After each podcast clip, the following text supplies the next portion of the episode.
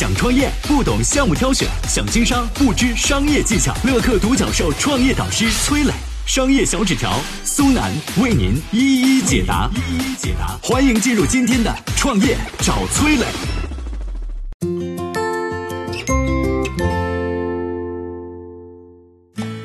从国民品牌到国民车，曾经辉煌至极的一汽夏利，如今为何彻底退出历史舞台？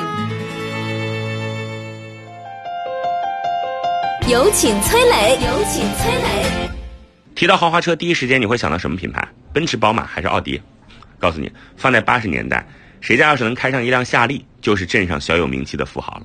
但现在，夏利这个词儿已经变成了一个暴露年龄的词儿了。据说开过夏利的人，孙子都会打酱油了；而坐过夏利的人，应该也都已经结婚了。属于夏利的时代，从一九八三年开始，那个时候市场上还没有 SUV、MPV 这些车型的概念，追捧的是一种微型车。这一年的四月初，天津被规划成了中国微型车的批量生产基地。于是，一九八四年，天津一汽和日本大发汽车签订了合作协议，决定引用日本大发的微型面包车和两厢轿车的全套制造技术。值得注意的是，与之前中国厂商惯用的方式不同，天津一汽选择了合作而不是合资，这也让天津一汽在之后的生产经营中占据了主导地位。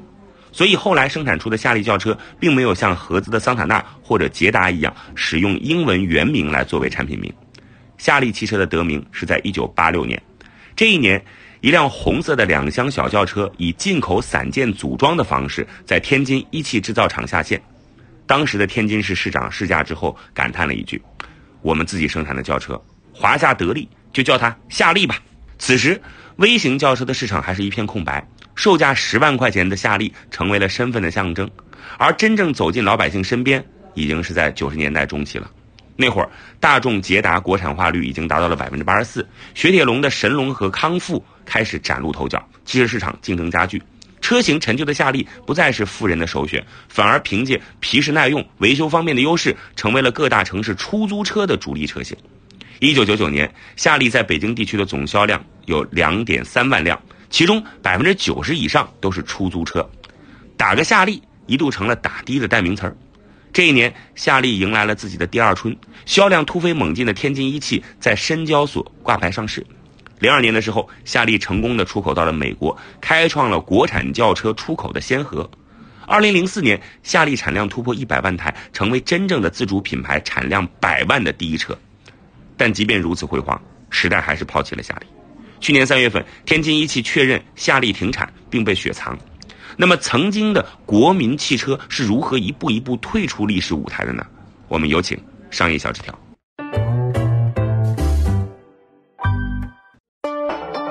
有请商业小纸条，请商业小纸条。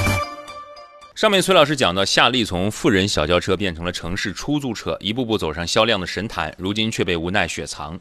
其中的五花八门呢，用四个字概括的话，就叫内忧外患。先说内忧啊，对于汽车消费者来说呢，最直观的就是夏利从一九八六年到二零一三年，车型和设计都没什么变化。最开始夏利造的是微小型车啊，顾名思义就是体积迷你，空间狭小。而在数十年间呢，夏利虽然先后推出十款车型，但外观内饰啊丝毫没有让人眼前一亮的创新。这是内忧。再说外患。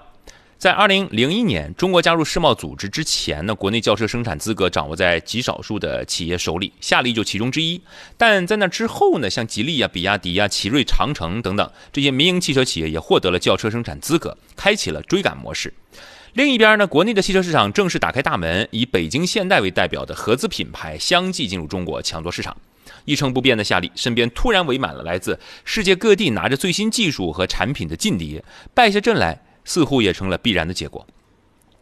在这落魄的几年里，夏利其实也有过几次翻身的机会。第一次机会出现在2004年，随着本田 CR-V 上市，中国 SUV 市场就此起步。经过几年市场教育，SUV 车型销量出现了增长势头。以长城为代表的国内车企预判了这波趋势，开始提前布局。2013年，长城正式创立了平民 SUV 品牌哈弗汽车。16年又创立了豪华 SUV 品牌 WEY。据统计啊。截止到二零一八年底，哈弗累计销量突破五百万辆，WEY 也成功卖出了二十万辆。但这一波 SUV 车型的红利呢，却和夏利毫无关系。夏利的第二次翻身机会出现在二零一零年前后，这段时间呢，比亚迪感受到了新能源汽车吹来的丝丝春风，决定砸重金搞新能源技术研发。北京汽车也成立了独立的新能源汽车公司北汽新能源，还有不少车企借助国家补贴，大力推动新能源产品。可惜的是呢，这整个行业的狂欢又和夏利没关系。二零一七年，已经走投无路的夏利迎来了最后一次翻身的机会。这一年呢，互联网圈刮起一股造车风，错过两次机会的夏利，这一次好像嗅到了一丝机会，发布公告说，希望能以六十五亿的价格转让百分之二十四点七三的股份，寻找新的战略投资伙伴。格力的董明珠曾经现身夏利参观工厂。在此之前，董明珠为了造车入股珠海银隆，专攻新能源技术，但是缺少对整车生产的基础。正巧这夏利啊有生产基础，而且夏利当时的开价也并不高。此前很多人猜测这桩交易能够救活夏利，但最终呢，董明珠并未接盘。此后啊，夏利再也没有传出新的转让消息。有媒体猜测，此时的夏利极有可能已经亏损不止，再加上生产线主打低端产品，大部分的新兴造车公司看不上夏利。